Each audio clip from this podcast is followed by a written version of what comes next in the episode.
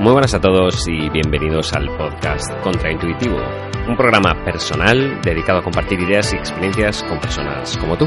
Soy Jesús, Mr. Contraintuitivo para los amigos y estoy encantado de tenerte por aquí. Empezamos.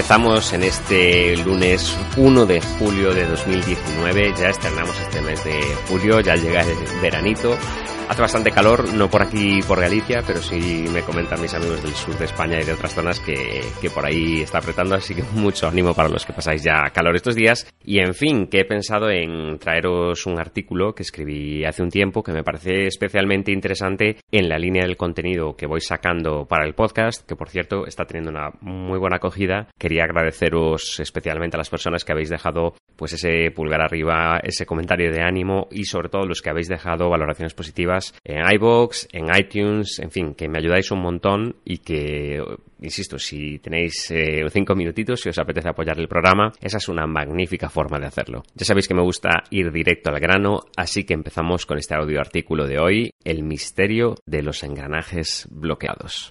Nunca me pareció bien lo de obligar a cambiar a la gente según el gusto de uno. Esto quiere decir que en mis relaciones sociales procuro armarme de apertura y paciencia, no tener expectativas, sino aceptar lo bueno que venga. Creo que eso me hace ser más feliz, o al menos más pleno. ¿Quiere esto decir que tenga que soportar todo? En absoluto. Hay actitudes e ideas que me parecen respetables, que uno prefiera leer o considere los libros una pérdida de tiempo, que votes al partido que te dé la gana, o que creas o no en los dioses que sean. Otras, sin embargo, están en absoluta contraposición con mis valores fundamentales. Me siento impelido a combatirlas con fuerza, con todas las armas a mi alcance. No quiero ideas nocivas en mi vida. Por suerte tengo el derecho a elegir. La pregunta del millón es, pues, ¿cuáles son esas armas? Porque, como digo, creo que no está bien tratar de forzar que la gente comulgue con nuestro pensamiento. Por ejemplo, en el caso de algunos amigos que tengo a los que creo que se les va un poco la olla, las opciones que utilizaba para sugerir un posible cambio eran persuasión, procurar convencer exponiendo ideas lógicas y basadas en datos objetivos. Por ejemplo, si alguien cree que las vacunas son malas, buscar información al respecto y hacérsela llegar, a ver si cambia de idea.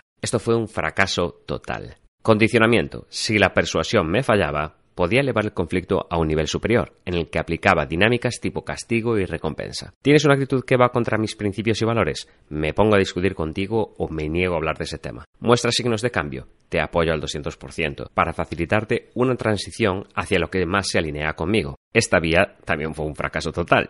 Ante tan desconcertantes, frustrantes y sonoros fracasos, me decidí a investigar el tema desde la perspectiva de la psicología. Fue así como llegué a otro libro del que os hablaré algún día en detalle que revolucionó mi forma de pensar. Scarcity. No puedo dejar de recomendarlo, porque en él dos profesores de Harvard y Princeton exponen con claridad que el cambio de verdad, el que perdura, no se consigue con facilidad por esas vías. Por eso la información en la cajetilla sobre lo malo que es el tabaco no te hará dejar el hábito. Tampoco tendrá demasiado efecto subir el precio de los cigarros, que tus familiares te digan que machacas su salud con tu humo o prohibir su venta. El cambio auténtico lo genera otra cosa.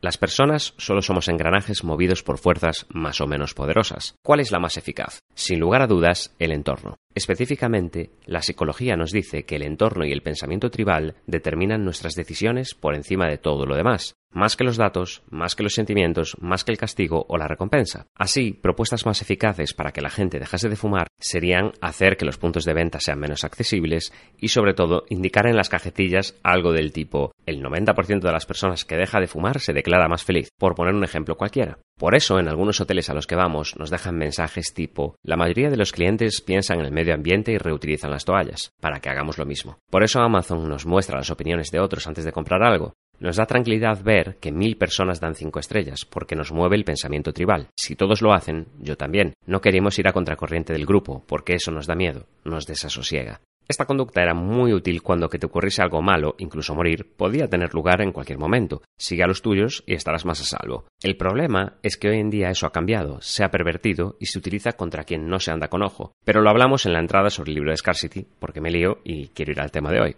Entonces, ¿cómo consigo que la gente quiera cambiar? En mi experiencia, lo único que realmente funciona es actuar conforme a nuestros valores y confiar en que nuestro ejemplo sirva de inspiración a los demás. No intentar enseñar, convencer, recompensar o castigar. Nada de eso. Solo centrarnos en construir nuestra historia y esperar a que el pensamiento tribal haga su efecto. Por ejemplo, lo mejor que ha traído a mi vida el hecho de invertir no es dinero, es la riqueza de ver que otras personas han visto que lo que sale de ahí es bueno y han querido ese bien para sí mismas. Tengo amigos anticapitalistas que empezaron por tener dudas y que ahora ya se interesan por la bolsa. Yo, en silencio, sigo remando y confío en el pensamiento tribal. Cuando adelgacé 22 kilos, controlé mi asma y mi dermatitis atópica, hubo gente que comía fatal que se interesó por mi forma de nutrirme, porque vieron que era algo positivo y es lógico que aspiren a esa mejoría en sus vidas. ¿Y quién no? Desde que aprendí esto, decidí convertirme en un engranaje que ejerza fuerza, moviéndome yo primero para después mover a los demás. Cuando las personas daban signos de querer girar en mi misma dirección, facilité al máximo su dinámica. ¿Te interesa invertir?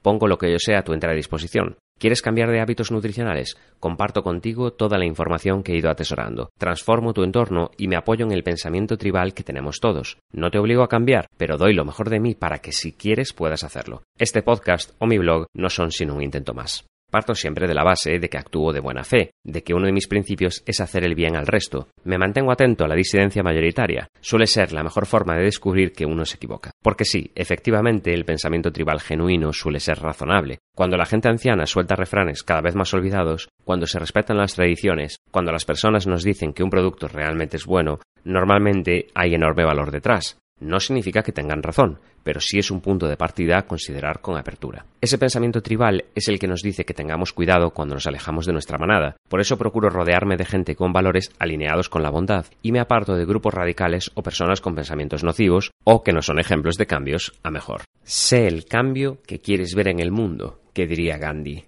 El secreto de mover engranajes es, pues, vivir de forma lo más coherente posible y nunca dejar de aprender contribuir e inspirar al grupo con nuestro mejor ejemplo y confiar en el de los demás cuando estemos perdidos, rodearnos de quienes quieren lo mejor para sí mismos y para nosotros y hacer una firme oposición al caos, caiga quien caiga, pase lo que pase. Cuanto más aplico lo que leo en esos libros que comento, cuanto más intento superarme y hacer el bien propio y ajeno, más inspiro a los demás a hacer lo propio consigo mismos y con el resto. Un engranaje mueve a otro y otro a otro. Es una experiencia maravillosa que supera mi capacidad individual y que creo que os hará sentir genial. Con pensamiento crítico, claro que sí, pero también con la mirada puesta en el grupo, no sea que nos ciegue la falta de principios, criterio o la vanidad. Hasta ahí el programa de esta semana. Espero que os haya gustado, que os haya aportado cosas y sobre todo motivación a hacer algún cambio, a convertiros en ese cambio que queréis ver en los demás y a promover esa, esa bondad, esa capacidad de aportar al mundo que creo que es tan positiva y tan necesaria.